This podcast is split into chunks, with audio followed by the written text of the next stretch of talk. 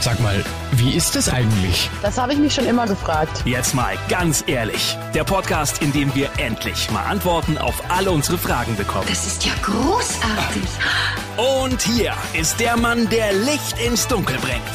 Martin Brockmeier. Hallo, Servus, schön, dass ihr wieder mit dabei seid zu einer neuen Folge von Jetzt mal ganz ehrlich. Heute geht es hier um ein Thema, besser gesagt um einen Sport, den viele immer noch mit Männern verbinden. Aber auch Frauen können ihn und das auch ziemlich erfolgreich, wie unsere Nationalmannschaft vor ein paar Jahren bewiesen hat, nämlich Fußball spielen.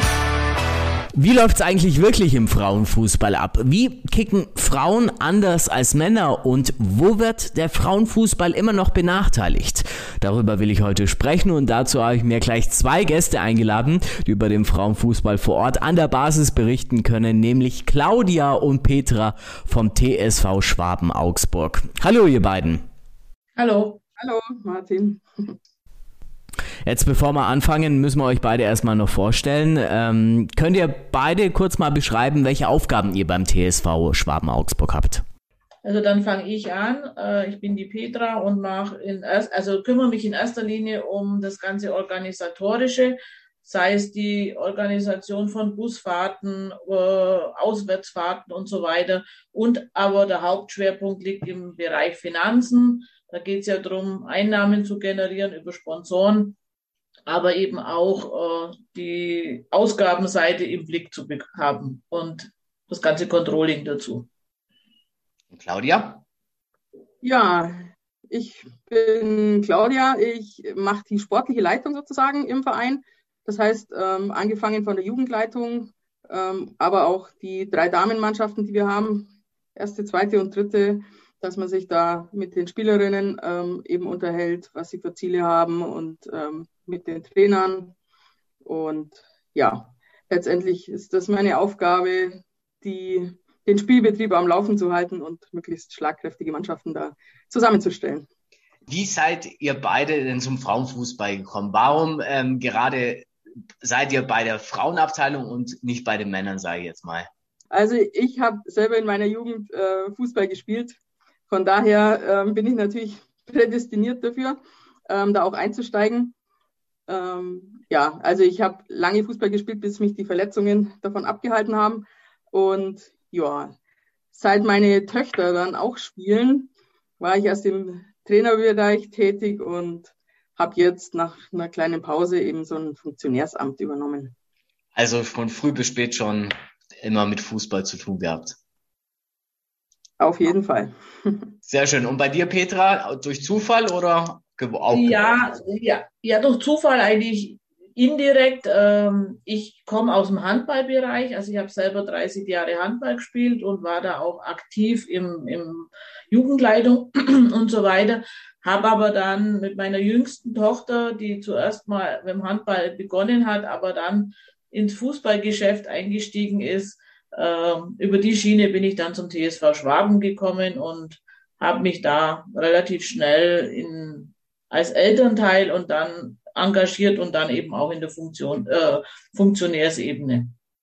Wie oft äh, kommt es vor, wenn ihr so hautnah dran am Frauenfußball seid, dass ähm, man hört, ach ihr Frauen, ihr könnt doch gar nicht Fußball spielen?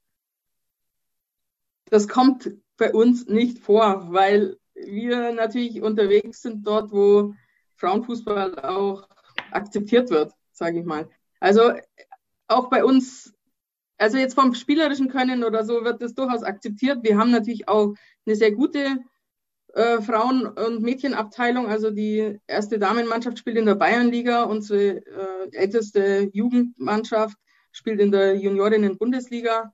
Von daher ähm, gibt es da jetzt wenig ähm, Resonanz, ach ja, die können ja nichts. Ähm, und vielleicht kann ich da auch gleich mal ein positives Beispiel anbringen, wenn, ja, so zum Einstieg sozusagen. Ja, gerne, gerne.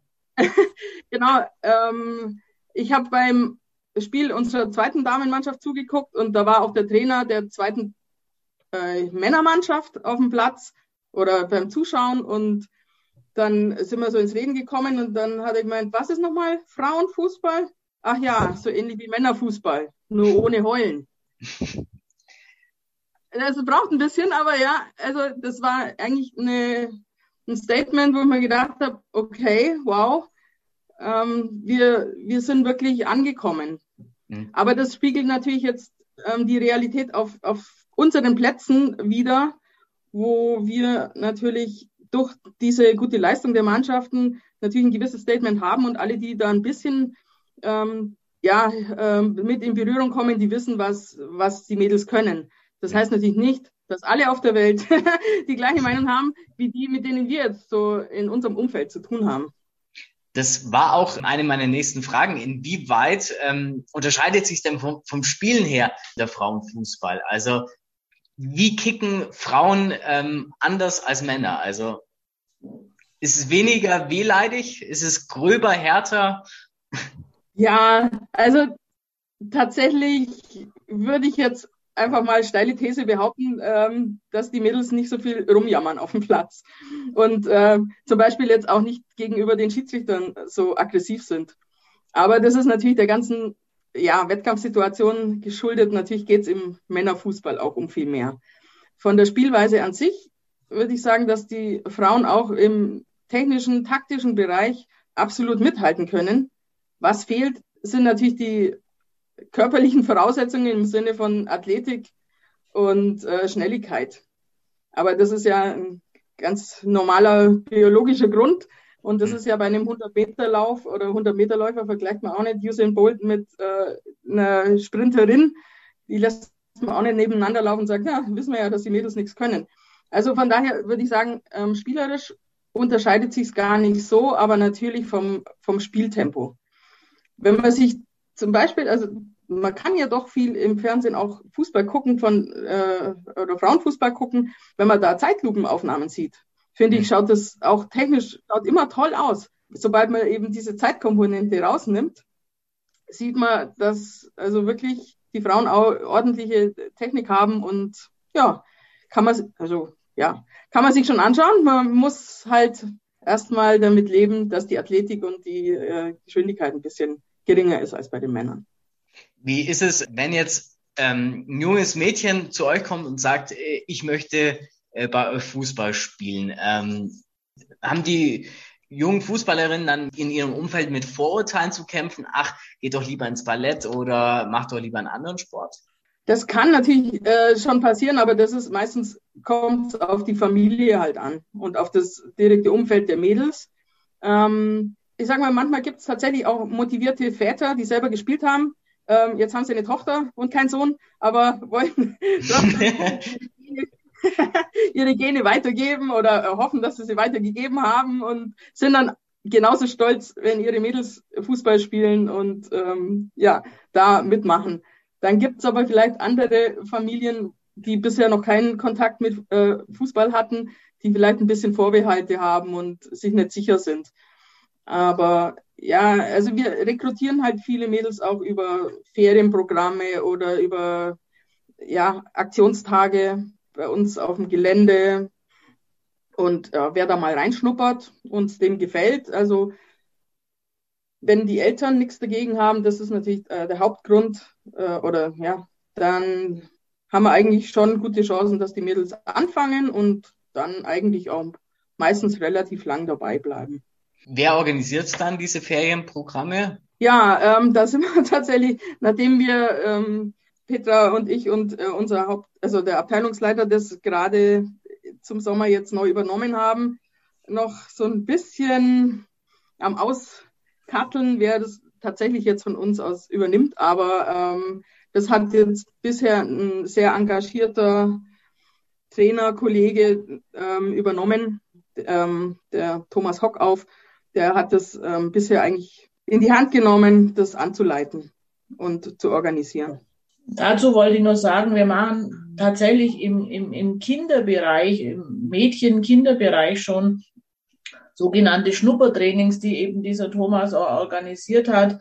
Äh, da gibt's dann, werden Flyer erstellt, Jahrgang sowieso bis sowieso. Und die können dann zum Training kommen und äh, werden dort einfach mal, da dürfen sie schnuppern kommen, ein paar, zwei, drei, vier Mal und da machen wir auch Aktionen über Schulen, über Grundschulen, über Kindergärten teilweise. Also wir haben tatsächlich äh, Kinder ab fünf Jahren, die dort schon Fußball spielen. Und mit einer wahren Begeisterung. Also wir rekrutieren tatsächlich schon im ganz kleinen Bereich. Also dass ein Mädchen mit ich sage mal, 16, 17 dann nur zum Fußballspielen anfängt, ist eher unwahrscheinlich. Entweder haben sie früher schon bei den Jungs mitgekickt oder sie haben relativ früh im Mädchenbereich. Oder sie kommen, wie, wie meine Tochter, dann eben aus dem Handball oder aus einer anderen Ballsportart, die sich dann, wo sich halt entwickelt.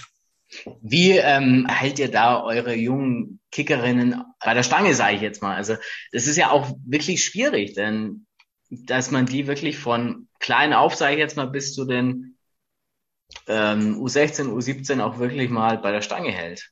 Ja, also die sind ja meistens sehr motiviert, ähm, sonst würden sie nicht Fußball spielen. Die wenigsten werden von ihren Eltern geschickt und haben eigentlich selber keine Lust. Ähm, und nachdem man bei uns eigentlich schon sieht, dass man auch Erfolg haben kann, ähm, ist es, glaube ich, gerade für Spielerinnen, die auch relativ gut sind oder sich da gute Entwicklungsmöglichkeiten haben, ähm, sehen die, dass die bei uns im Verein auf jeden Fall weiterkommen können.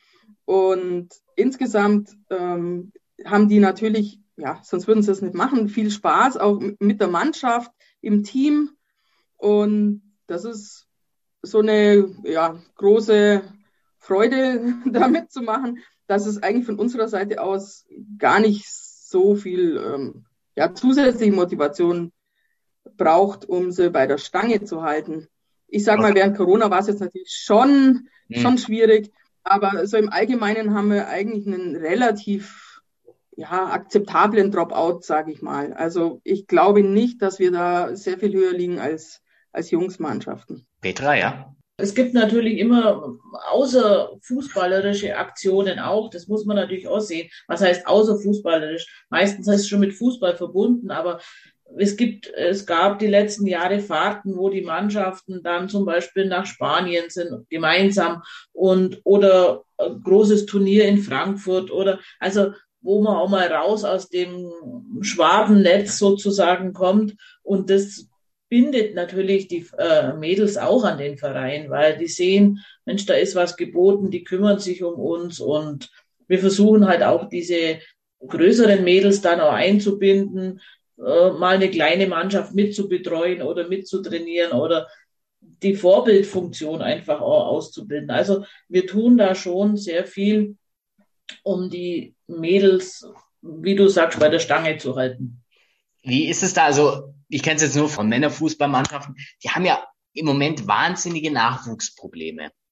Wie sieht's da bei euch aus im Frauenfußball, Petra? Also, natürlich müssen wir jetzt Corona ein bisschen äh, außen vor lassen. Das ist natürlich momentan schon nicht so ganz einfach, wenn teilweise über Wochen oder Monate kein Training stattfinden kann, aus welchen Gründen auch immer. Aber im Großen und Ganzen können wir uns mit äh, eine nicht beklagen. Natürlich haben wir auch Mitgliederrückgang immer wieder, natürlich Corona bedingt, wie gesagt. Aber wir haben nicht, eigentlich nicht die Nachwuchsprobleme, die man sonst bei anderen Vereinen hört. Wir haben auch als Schwaben Augsburg schon ein relativ großes Einzugsgebiet. Hm. Und äh, aufgrund dessen, dass wir leistungsorientiert äh, spielen, haben wir schon guten Zulauf. Claudia? Ja, das ähm, kann ich eigentlich nur unterstreichen, ähm, dass wir jetzt mit Schwaben-Augsburg da vielleicht auch ein bisschen eine Sondersituation haben. Ähm, weil wenn wir jetzt in die umliegenden Vereine gucken, dann sehen wir schon, dass wir immer weniger Gegner haben. Ja. Das muss man ehrlicherweise sagen. Also wir sind eigentlich so besetzt gewesen in den ganzen, ja, sag mal, zehn letzten Jahren, dass wir in jeder Altersklasse auch zwei Mannschaften aufstellen konnten. Also eine U8 und eine U9, eine U10 und eine U11, eine U12, U13, wo sonst andere Vereine halt eine Mannschaft stellen können in einem, ja, höchstens in einem U11-Bereich, U13-Bereich. Äh, da haben wir immer zwei Mannschaften gehabt und von daher können wir es einigermaßen auch halten oder können jetzt Corona so einigermaßen kompensieren. Aber wir sehen drumherum in den umliegenden Vereinen tatsächlich dass viele Vereine, wie du sagst, damit zu kämpfen haben, dass sie noch genug äh, Spielerinnen beieinander haben. Und ja, wer jetzt nicht so so einen Namen hat wie wir oder eben ähm, durch ja, so eine Bundesligamannschaft im Juniorinnenbereich natürlich auch einen gewissen Anziehungseffekt hat, ähm, der kämpft tatsächlich schon als Verein. Das muss man ehrlich sagen. Und das geht den Jungsmannschaften so, die ja immer mehr zu Spielgemeinschaften verschmelzen. Mhm. Ähm, und im Mädchenbereich haben wir das auf jeden Fall auch, ähm, wo dann, ja, weiß, ja, auch gibt es ja die JFGs, die äh, Jugendfördergemeinschaften, oder die jüngeren Mädchen spielen dann bei älteren mit. Also es gibt dann auch, dass die Mannschaften einfach sehr altersheterogen werden, weil sie äh, keine altersadäquate Mannschaft mehr komplett stellen können. Wenn es so weniger Mannschaften gibt, gegen die ihr spielt, ähm, wird der Spielplan eingedampft oder wie läuft das dann? Also wir haben jetzt tatsächlich in, ähm, in der U17 ähm, spielen wir jetzt eine Doppelrunde mhm. bei unserer dritten, bei unserer dritten Mannschaft. Also wir haben eine U17-1, die Bundesliga spielt, eine U17-2, die in der Landesliga spielt und die U17-3, das ist eigentlich unsere C-Jugend, sage ich mal, unsere U15, ähm, die wir aber auch in der U17 gemeldet haben, dass sie da adäquat spielen können. Da sind jetzt in der Liga tatsächlich nur noch fünf Mannschaften und die spielen jetzt eine Doppelrunde, damit sie auf ein paar Spiele kommen. Und in den jüngeren ähm, Mannschaften fährt ja Schwaben das Konzept, dass wir ähm, teilweise in den Jungsrunden mitspielen. Also wir schicken eine komplette Mädchenmannschaft in den Jungsspielbetrieb. Okay, und, und wie werden daher, die aufgenommen? ja, sehr unterschiedlich. Also inzwischen hat sich, glaube ich, so ein bisschen rumgesprochen. Ähm, vor ein paar Jahren, wo meine Tochter da gespielt hat, weiß ich noch, kam so eine Jungsmannschaft, die hat erstmal den Platz gesucht, weil sie nicht gedacht haben, dass sie auf dem Platz, wo sie die Mädels stehen, wirklich spielen sollen. Ähm, ja, schon überrascht oft. Ähm, aber gut, also wir, wir spielen dann schon in so Ligen, wo wir wissen, dass wir mithalten können. Aha. Und wir spielen da meistens tatsächlich auch oben mit. Und das ist schon ganz interessant. Meistens haben die Jungs, können das eher akzeptieren sogar als die ehrgeizigen Väter auf, am Spielfeld wenn dann die Mädels tatsächlich gewinnen. Also das ähm, hat man am Anfang schon mitgekriegt, aber meistens, also gerade andere Mütter auch, muss ich sagen, die sind dann voller Bewunderung und ähm, ja, finden das richtig cool, dass unsere Mädels bei den Jungs mitspielen. Ähm, haben die Jungs da nicht Hemmungen, eine Frau zu faulen? Ja, Jungs und Frau, also ich meine, ich sag mal, das geht um den Bereich U, U11. Okay, da U9, ist es noch nicht so U11, wild. U13, ja. ähm, also da sind es einfach Kinder. Da okay. ist es völlig wurscht. Ähm, bei der U13, ja, okay, da fängt so langsam an. Da entwickeln sich die Mädels schon ein bisschen und die Jungs sind noch Kinder. Ähm, ja, das ist dann also die letzte Altersklasse, wo wir das äh, machen. Und da ist eigentlich, ist es schon okay. Jetzt ist nicht nur die, ein großes Thema, wie generiert der Nachwuchs, sondern natürlich auch, wie generiert ja Einnahmen. Es ist natürlich so, ähm, ihr braucht ja Geld, ohne die könnt ihr auch nicht überleben. Wie findet ihr da Sponsoren? Wie macht ihr denen das Thema Frauenfußball schmackhaft, Petra? Das ist ein gutes und schwieriges Thema.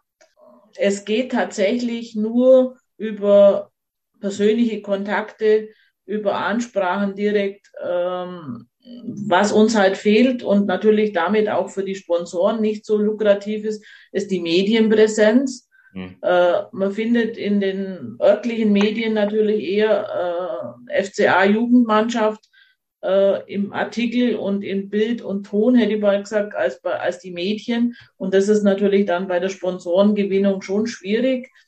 Ähm, wir schaffen es auch immer wieder, Gott sei Dank. Wir haben unsere äh, Sponsoren, die uns seit vielen Jahren unterstützen, die auch weiterhin auf das Thema Mädchen- und Frauenfußball äh, wollen und auch unterstützen wollen. Aber es ist tatsächlich schwierig, wobei es für die Kleinen, ich sag mal, da, dazu rechne ich in dem Fall jetzt auch Schwaben, generell auch bei den Männern ein ganz schwieriges Thema ist. Also wir hatten erst ein Gespräch auch mit den Männer, mit der Männerabteilung. Auch die kämpfen, weil natürlich, äh, ja, wir, äh, die, Augsburg wird halt vom FCA, vom AEV, von den großen Vereinen abge, grapscht und damit fällt für die anderen kleinen Vereine halt nimmer so viel ab.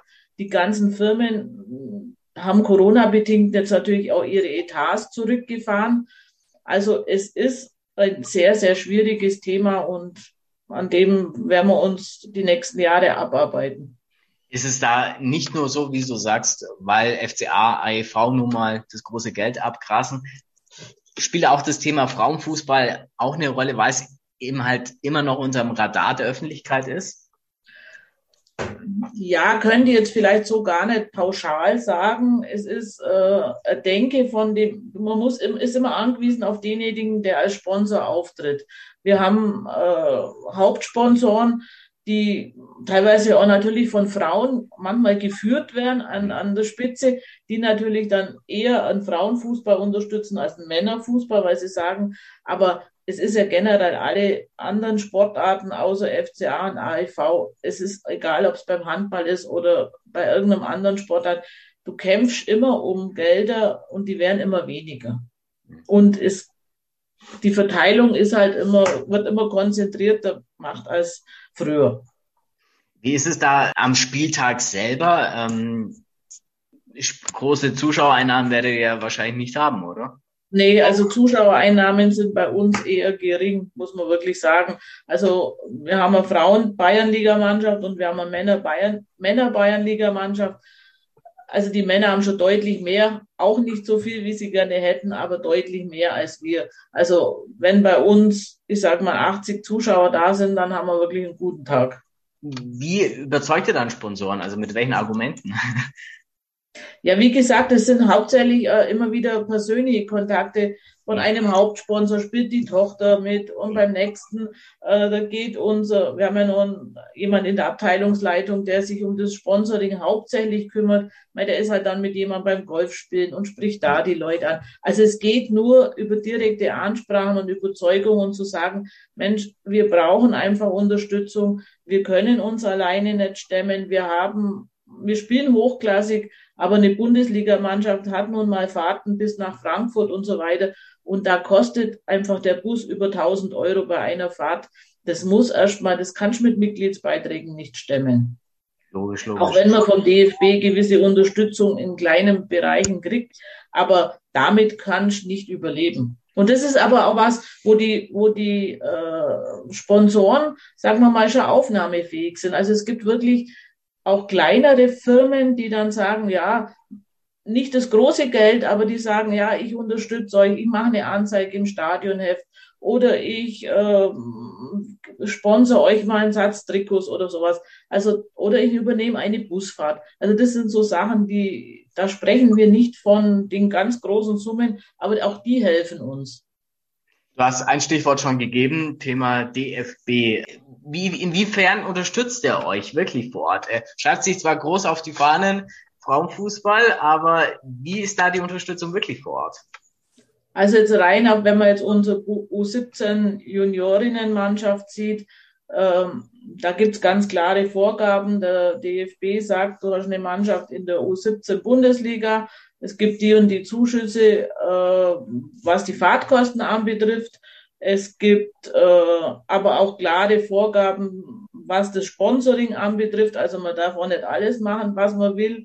Und ähm, es gibt dann Talentförderung, nennt sich das, was wir, das kann die Claudia nachher noch ein bisschen erläutern, auch ein bisschen äh, grenzwertig sehen. Also es könnte vom DFB schon noch etwas mehr kommen.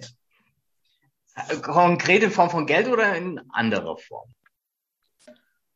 Ja, schon finanziell, aber auch ja in gewisser Weise auch Unterstützung, weil es ist ja in vielen Bereichen schon ganz schön schwierig, äh, eine Bundesligamannschaft aufrechtzuerhalten. Ähm, aufgrund von den Vorgaben, die vom DFB einfach kommen, die ein großer Verein, ich sag's mal, ich sag's mal, ein großer Verein wie jetzt Bayern oder so, die von Haus aus eine Damenmannschaft in der Bundesliga und so weiter haben, die können natürlich Verschiedenes ganz anders stemmen als wir kleiner Verein. Für uns ist es schwierig, zum Beispiel als Beispiel einen äh, Trainer zu finden, der eine DFB-Jugend-Elite-Lizenz hat. Das ist schon eine relativ hohe Anforderung. Und dass dieser Trainer, natürlich muss man den ja auch in irgendeiner Weise honorieren. Und das kann er FC Bayern oder ich sag mal Hoffenheim oder äh, Sindelfingen und wie sie alle heißen, können das eher stemmen als wir als TSV Schwaben. Claudia, wie schwierig, ähm, die Petra hat es schon angesprochen, wie schwierig ist es, so eine Bundesligamannschaft am Laufen zu halten? Ja, aus finanzieller Sicht hat sie Petra erläutert. Ähm, ich sag mal, auch wie es Peter gesagt hat bei den äh, Sponsoren, wir haben jetzt einfach unheimlich Glück, dass wir einen Trainer haben, dessen Tochter jetzt in der Mannschaft spielt. Der war selber Bundesliga-Profi mhm. und ähm, seine Tochter spielt jetzt da. Und er hat selber halt ähm, entsprechend die, die A-Lizenz und ähm, weil er auch schon Männermannschaften trainiert hat, das ist jetzt für uns ein großes Glück. Ähm, ich finde, die Anforderung ist tatsächlich relativ hoch ähm, mit der Trainerausbildung. Andererseits finde ich tatsächlich, haben es die Mädels auch verdient, dass sie einen qualifizierten Trainer haben und dass das nicht irgendjemand macht, der meint, naja, ähm, äh, hört sich ja gut an, wenn ich mal eine Bundesligamannschaft trainiere, mhm. ähm, aber hat eigentlich selber keine Qualifikation dafür. Deswegen finde ich das eigentlich einerseits schon in Ordnung. Schwierig ist halt, dass die Ausbildungen relativ teuer sind, die Trainerausbildungen. Und da könnte man sich ja, wenn man sich was wünschen darf, vom DFB auch wünschen, ja, ähm, dass es möglicherweise halt finanziell unterstützt wird, wenn man, äh, wenn man dann im Mädchenbereich auch tätig ist. Weil, wie Peter auch gesagt hat, wir können ja keine riesen Gehälter zahlen und wer mit so einer hohen Qualifikation ähm, macht dann so eine Mannschaft, ähm, wenn er nichts dafür bekommt. Also da ist halt so der Aufwand, den man reinstecken muss, um diese hohe Qualifikation zu haben. Und das, was bei uns finanziell damit erreichbar ist, ist halt in einem schlechten Verhältnis. Ansonsten so vom Spielbetrieb ist es natürlich so, dass wir, obwohl wir wirklich eine sehr, sehr gute Jugendarbeit haben und äh, wie wir ja vorhin schon erläutert haben, von, von klein auf mit, mit den Bambini anfangen, ähm, wir müssen, wenn wir in der Bundesliga spielen wollen, von außen Spielerinnen dazuholen. Ähm, Was natürlich dann Gold, Geld, Geld kostet, oder? Nee. Also nee. da im äh, Jugendbereich, da geht kein Cent über den Tisch. Okay. Ähm, was jetzt die Spielerin, was die Spielerinnen betrifft. Okay. Ähm, aber ja, die nehmen natürlich auch viel auf sich, um dann vielleicht auch mit Zweitspielrecht äh, von irgendeinem anderen Verein zu kommen und weite Anfahrtswege in, in Kauf zu nehmen, mhm. damit sie auch, damit sie Bundesliga spielen. Aber eine, eine Entlohnung äh, bekommen sie da in dem Bereich nicht, also im absoluten Amateurbereich. Genau. Ansonsten, ähm, weil Petra angesprochen hat, ja, die Talentförderung mhm. Beim DFB, ähm, das ist natürlich schon, ähm, sie geben sich schon Mühe, also da, da läuft schon ein bisschen was, aber ähm, ja, aus unserer Sicht ist es natürlich doch deutlich ausbaufähig.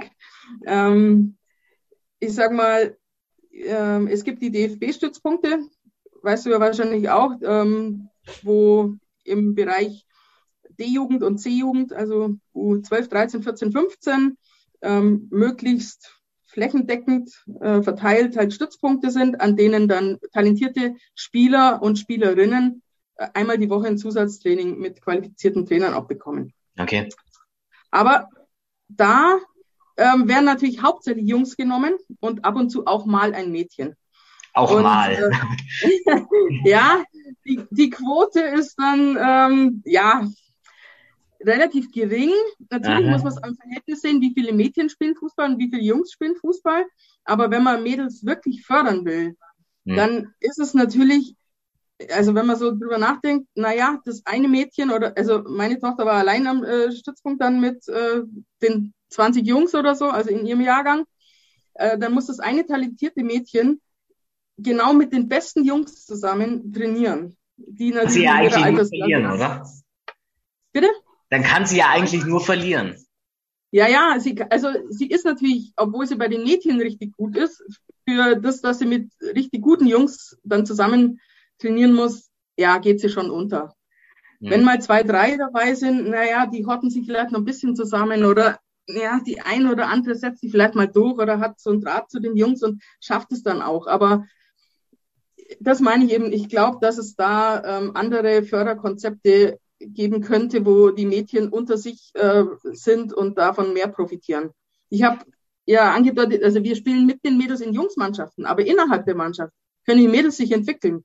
Da mhm. muss eine Führungsspielerin dabei sein. Also die, die müssen sich als Mannschaft wirklich ja profilieren. Und so spielt sonst ein Mädchen in einer Jungsmannschaft und ist selten die, die dann die Spielmacherin ist. Mhm. Und so werden eigentlich wenig wirklich kreative Spielerinnen generiert. Im Gegensatz, ich sage mal, zu dem Konzept, wenn eine komplette Mannschaft aus Mädchen besteht und dann bei den Jungs spielt, weil dann jede Position eingenommen werden muss und jeder Spielertyp auch gebraucht wird. Und ja, da finde ich zum Beispiel auch der DFB gibt uns jetzt ähm, Fördermittel oder gibt uns zusätzlich Bonuszahlungen, wenn wir nachweisen können, dass wir talentierte Mädels bei Jungsmannschaften mitspielen lassen. Das finde ich eher kontraproduktiv. Das ist ja eigentlich äh, ein Pferdefuß. also wir haben auch Mädchen, die bei Jungs, äh, bei den Jungs dann spielen bei uns, also die, die jetzt auch Bayern-Auswahl spielen oder Jugendnationalmannschaft haben wir ja auch Spielerinnen. Ja, so wirklich so Ausnahmespielerinnen können bei den Jungs vielleicht schon mithalten und das, von Training profitieren sie vielleicht auch. Aber wir sehen es auch an den Spielzeiten, auch wenn das eine Jugendnationalspielerin ist, sitzt die in der Jungs U15 Bayernliga größtenteils auf der Bank. Ja. Und dann frage ich mich, ob das wirklich ähm, das Beste ist im Sinne der Talentförderung, ähm, das auch noch dann zu unterstützen, wenn wir nachweisen können, ja, wir haben Mädels, die bei den Jungs irgendwie eingesetzt werden. Und ja, also da würde ich mir vom DFB vielleicht noch ein bisschen ein ganzheitlicheres Konzept wünschen für die Talentförderung. Wie ist es da, wenn wir schon beim Thema Talente sind? Man hört es immer nur von den Herren, dass da schon bei der U12 äh, Scouts von Bundesliga-Vereinen bei den ähm, kleinen Vereinen dabei sind, nach den zukünftigen Profis schauen. Wie ist es da im Frauenfußball? Ja, U12 fängt es vielleicht noch nicht an, aber ähm, wir als Schwaben-Augsburg sind natürlich auch im Einzugsgebiet von dem großen bayerischen Nachbarn aus München. Mhm. Und wenn wir mal richtig gute Mädels haben, dann äh, ziehen die uns die auch ab. Also das haben wir immer wieder. Keine Gnade. da gibt's wenig Gnade. Ja, also ja, es ist auch verständlich für äh, Mädels, die wirklich mal außergewöhnlich gut sind, wenn Bayern München ruft, ähm, dem Ruf zu folgen und zu sagen, okay, ja, meine Eltern fahren mich hin oder es gibt Fahrgemeinschaften oder die holen einen auch irgendwo an der Autobahn ab und äh, fahren einen ins Training rüber. Ähm, und dann die Chance zu haben, mal vielleicht wirklich in den Profikader zu kommen äh, beim FC Bayern München, ist natürlich sehr verlockend und das kann ich absolut nachvollziehen, wenn die Mädels da sagen, ja, dann verlasse ich den Verein, bei dem ich jahrelang ähm, gespielt habe und wo ich aufgewachsen bin und gehe natürlich zum größeren Verein. Also in der U12 fängt es noch nicht an, aber ja, ich sag mal, wenn jetzt eine Spielerin in der U15-Nationalmannschaft mal auftaucht, die gehen die Kaderlisten durch und natürlich sprechen die die an. Und da haben wir halt wenig Gegenargumente. Auch wenn jetzt eine Frauen-Bayernliga-Mannschaft nicht ganz schlecht ist, aber also vor allem, ich sag mal, die ersten zwei Jahre so im Übergangsbereich wäre das sicherlich noch eine Option, aber gegen den großen Konkurrenten können wir uns da kaum erwehren. Petra auch finanziell leider nicht, oder? nee, nee, also finanziell können wir da überhaupt nicht mithalten, das ist ganz klar. Aber ich wollte zu dem Thema sagen, natürlich ist es auch so, dass wir natürlich jetzt im Kleinen in unserem Umfeld äh, auch versuchen äh, oder uns umschauen, wo spielen denn Mädchen äh, außerhalb von Augsburgs jetzt zum Beispiel noch in Jungsmannschaften mit, weil es natürlich viele Vereine gibt, die gar keine Mädchenmannschaft mehr stellen können oder wo es zu wenig gibt. Da versuchen wir natürlich dann schon auch äh, Kontakt mit den Mädchen aufzunehmen, um zu sagen, wenn du irgendwann von den Jungs, bei den Jungs aufhörst, dann komm doch zu uns und so. Also das ist auch eine Art von Scouting, die wir natürlich, oder wir, wir haben natürlich auch viel Zulauf, weil wir halt einer der, oder weil wir der größte Verein in Schwaben sind im Mädchen- und Frauenfußball. Jetzt haben wir schon angesprochen, die Unterstützung vom DFB lässt manchmal zu wünschen übrig an manchen Stellen. Ähm, wie schwierig ist es da, dass im Moment die deutsche Fußballnationalmannschaft der Frauen ja nicht so erfolgreich ist, wie sie noch vor guten zehn Jahren mit Silvia Neid war, wo ähm, die WM-Titel ja ähm, in Folge kamen, jetzt echt so eine Schwächephase. Wie schwierig ist es für euch an der Basis dann? Ich glaube, dass es ähm, gar nicht so schl schlimm ist. Also wir haben eigentlich, also es ist schon gut, wenn die, wenn die Nationalmannschaft natürlich ähm, in der Öffentlichkeit ist und da Erfolge feiert. Aber ich äh, würde jetzt mal sagen, so schlecht sind sie auch nicht, dass es zum Problem wird. Also ähm, klar haben sie jetzt schon länger keinen großen Titel mehr gewonnen, aber ich meine, wenn man die Länderspiele anguckt, ja, da gibt's natürlich ein paar andere Länder, die da ähm, auch gut mithalten können, aber wir sind ja absolut in der Weltspitze trotzdem mit unserer Mannschaft drin. Wenn man halt jetzt mal ein paar Großereignisse ohne Titel ähm, hinter sich gebracht hat, ich denke, das ist jetzt für uns kein Weltuntergang. Mhm. Ähm, es ist auch so, dass eigentlich in den Medien die Länderspiele der Frauen ja trotz allem heutzutage viel mehr übertragen werden, als es zu Sylvia Knights Zeiten noch war. Ähm, von Auch daher. Die Zuschauerzahlen natürlich stark auseinanderklaffen zwischen Männern und Frauenfußball. Das auf jeden Fall.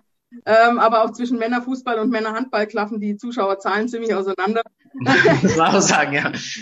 Ja, es messen sich natürlich alle immer am, am Männerfußball ähm, oder wenn man Fußball sagt, meint man automatisch Männerfußball. Und da würde ich Frauenfußball wie alle anderen Sportarten im Verhältnis zum Männerfußball sehen. Ähm, ich denke, ja, es ist schon mehr geworden als, ich sage mal, zu meiner Zeit gab es ja überhaupt kein, natürlich keinen Frauenfußball im, im Fernsehen. Ähm, von daher glaube ich, ist es schon trotz allem so präsent, ähm, dass durchaus ähm, die Mädels da schon Vorbilder sehen und ähm, sie das schon auch motivieren kann, da jetzt selber auch Fußball zu spielen. Und ähm, ja, klar, so ein Großereignis wie die WM 2011 im eigenen Land. Die, die auch in Augsburg damals war. Genau, also das ähm, sorgt natürlich schon für einen gewissen Boom, weil es dann alltäglich in der Öffentlichkeit ist.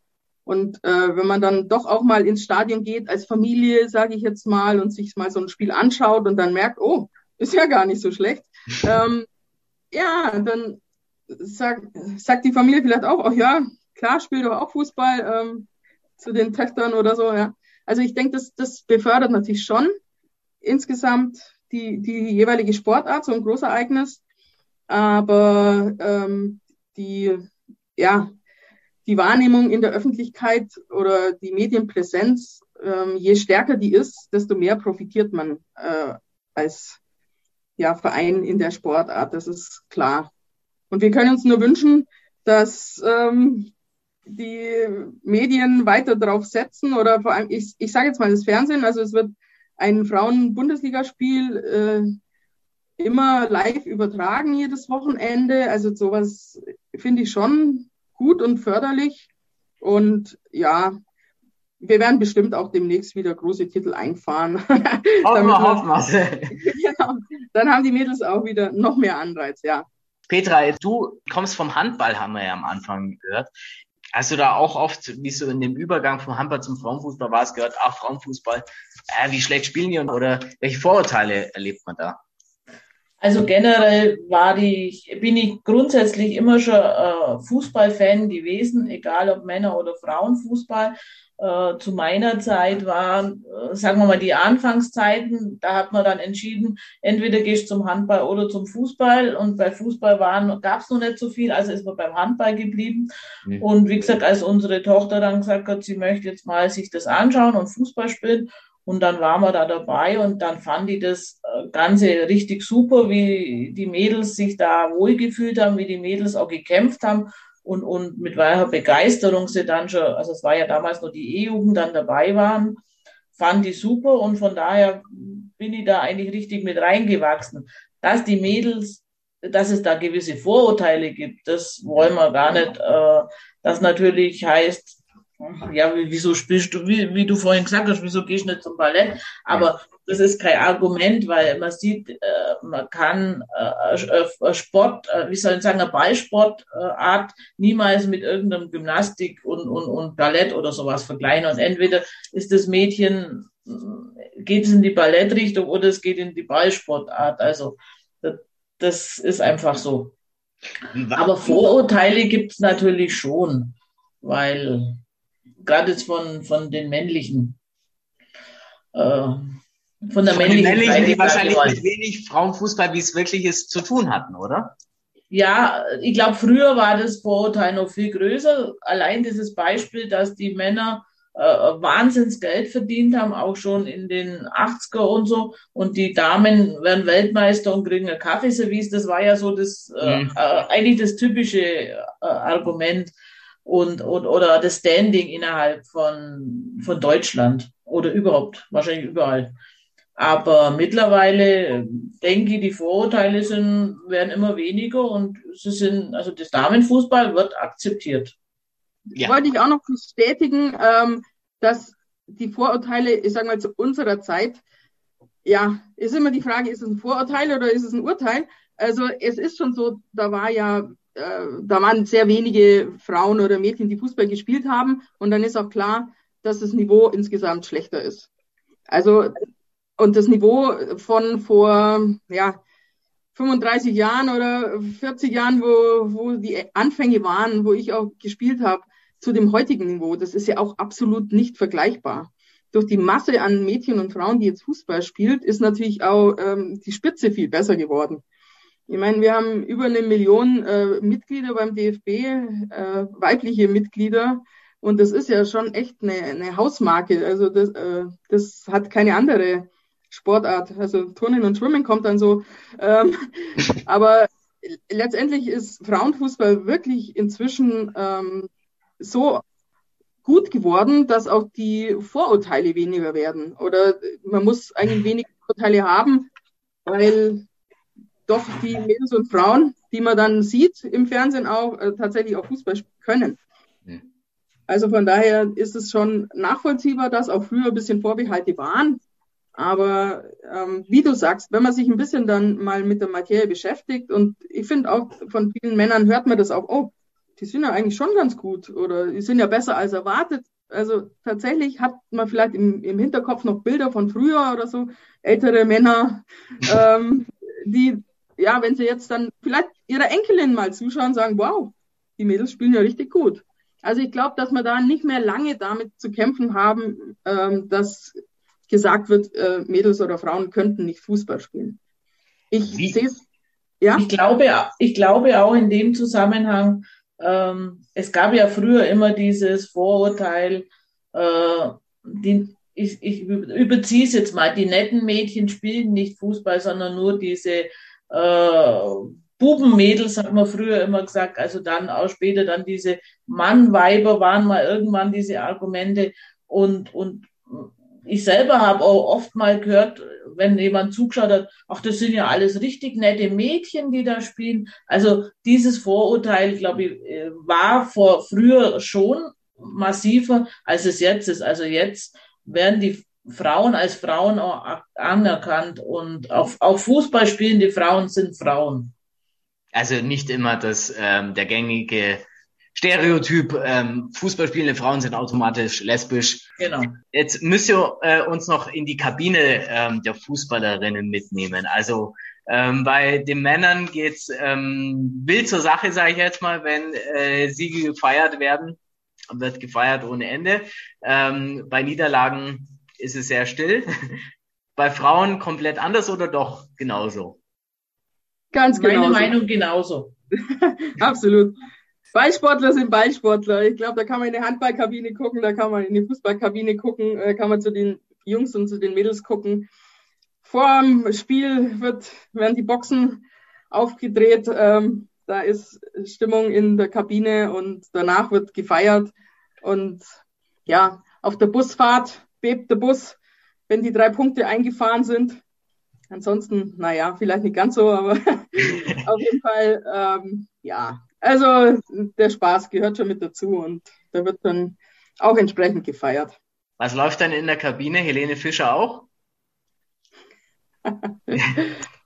Also ich glaube nicht. Also ich habe bis jetzt in die Varianten noch nicht gehört. Also da laufen schon aktuelle Pop okay. und so weiter. Also manchmal ist es so laut, dass man gar nicht mal erkennen kann, was es für ein Lied ist. Also die Frauen feiern genauso wie die Männer. Genau. Und auch bei den Frauen gibt es danach mal ein Bierchen oder so. Also auch die wissen schon, wie man feiert. Okay, also die Frauen stehen uns Männern nichts nach. Ähm, ich mal nicht.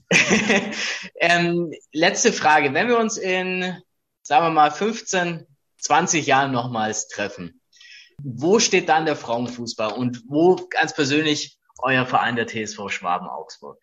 Uh, schwierige Frage. Ähm, das Orakel. Ähm, ja, also ich denke, der Frauenfußball wird sich weiterentwickeln. Ähm, ich glaube, wir haben jetzt eben durch Corona, wie, wie wahrscheinlich viele andere Sportarten auch, mal so einen kurzen Durchhänger. Aber ich glaube, ähm, dass die gesellschaftliche Akzeptanz noch mehr steigen wird, ähm, weil sich das ja, über die Generationen dann fortsetzt, dass das ganz normal ist, als Mädchen auch Fußball zu spielen. Ich sage mal, also das wollte ich vorhin auch noch sagen, wir, also ich bin ja in der Uni auch als Dozentin im äh, Sportbereich tätig und wir haben inzwischen so viele Sportstudentinnen, die ja, auf Lehramt studieren, die wirklich auch selber im Verein Fußball gespielt haben mhm. und die dann wirklich schon so eine Expertise mitbringen. Und die arbeiten ja auch dann wieder als Multiplikatorinnen und äh, tragen das dann in die Schulen rein. Und äh, ich glaube, das geht wirklich immer weiter und ähm, wir werden auf jeden Fall noch ein höheres Niveau sehen. Ob es jetzt von der Anzahl her noch, noch viel mehr werden. Also ich denke, es ist schon, ähm, ja, Mädchenfußball hat schon äh, sehr große Mitgliederzahlen, wird vielleicht noch ein bisschen steigen, aber ich glaube, dass wir auf jeden Fall noch mehr Qualität, Qualität sehen werden. Und das Gleiche gilt für Schwaben-Augsburg. Natürlich im Kleinen, wie ich es jetzt so für, für die große Allgemeinheit auch dargestellt habe. Sehr schön. Und Peter, was sagt dein Orakel? Also ich hoffe, dass wir in, ich sag mal, 10, 15 Jahren auch mal eine DFB-Präsidentin haben. Und äh, also auch da äh, die Weiblichkeit mehr einzieht, als es im Moment äh, ist. Und von daher ich gehe davon aus, dass es irgendwann so sein wird, dass jeder Bundesliga Männerfußballverein äh, auch eine Damenfußballabteilung äh, haben wird. Die meisten haben es schon, aber die meisten, also es gibt halt auch viele Vereine in der Bundesliga, die es nur haben, weil es vom DFB so vorgegeben wird und weil man da halt ein paar Pluspunkte erzielen kann. Aber ich hoffe wirklich, dass es so sein wird, dass die Damen-Bundesliga auch mal mindestens die Stärke hat, äh, also von der Anzahl und auch mit zweite und dritte Liga, wie es jetzt auch bei den Männern ist. Und für Schwaben wünsche ich mir natürlich auch, dass wir vielleicht mit unserer Damenmannschaft auch mal, äh, doch mal, äh, noch mal eine ein, zwei Stufen höher kommen. Dann hoffen wir das Beste und hoffen, dass auch die Frauen-Nationalmannschaft mal wieder einen Titel holt. Dann sage ich euch beiden vielen herzlichen Dank für das nette Gespräch. Wir haben viel gelernt, wie es wirklich an der Basis im Frauenfußball aussieht. Und dann wünsche ich euch und dem TSV Schwaben-Augsburg alles Gute. Vielen Dank. Dank. Und bei euch sage ich wie immer vielen Dank fürs Zuhören. Wir hören uns in zwei Wochen wieder. Bis dahin, eine schöne Zeit euch. Jetzt mal ganz ehrlich. Der Podcast, in dem wir endlich mal Antworten auf alle unsere Fragen bekommen.